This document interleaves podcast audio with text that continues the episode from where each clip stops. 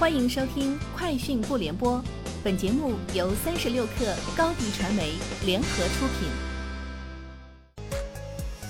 网罗新商业领域全天最热消息，欢迎收听《快讯不联播》。今天是二零二零年六月一号。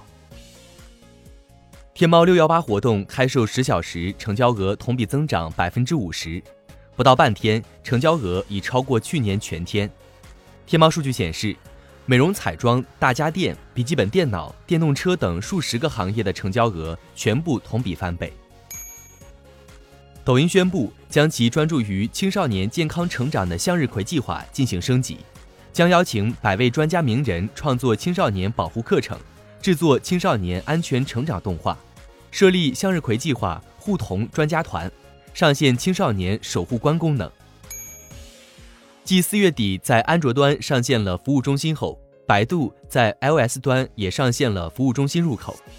百度服务中心包括医疗健康、快递服务等九个固定入口，覆盖便民生活、吃喝玩乐、旅游出行三个板块。这意味着百度开始重拾本地生活业务，对标美团与支付宝。拼多多提供的儿童节消费数据显示，在六一儿童节到来前的十五天里。购买儿童节礼物相关商品的成年人同比增长了百分之三百一十七，其中有百分之三十九点一的成年用户选购了怀旧零食、怀旧校服等怀旧专属的儿童节礼物。B 站计划六月下旬发射一颗名为“哔哩哔哩视频卫星”的遥感卫星，该卫星是由长光卫星技术有限公司自主研发的多功能遥感卫星，采用自主研发的大画幅高分辨视频相机。宽市场夜光专用相机及新一代高速存储系统，哔哩哔哩视频卫星已于今年五月十一号运往酒泉卫星发射中心。目前，卫星发射前的测试准备工作进展顺利。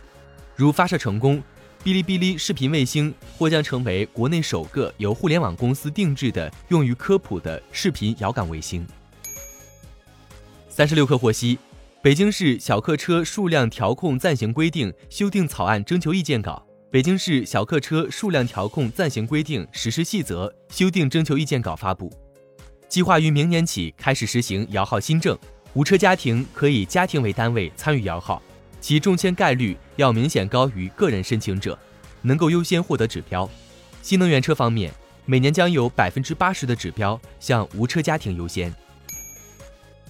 据欧洲汽车新闻报道，宝马集团计划通过向工人提供更多的激励措施，以实现裁员五千人的目标。其首席财务官尼古拉斯·彼得在一份公司内部的公告中表示，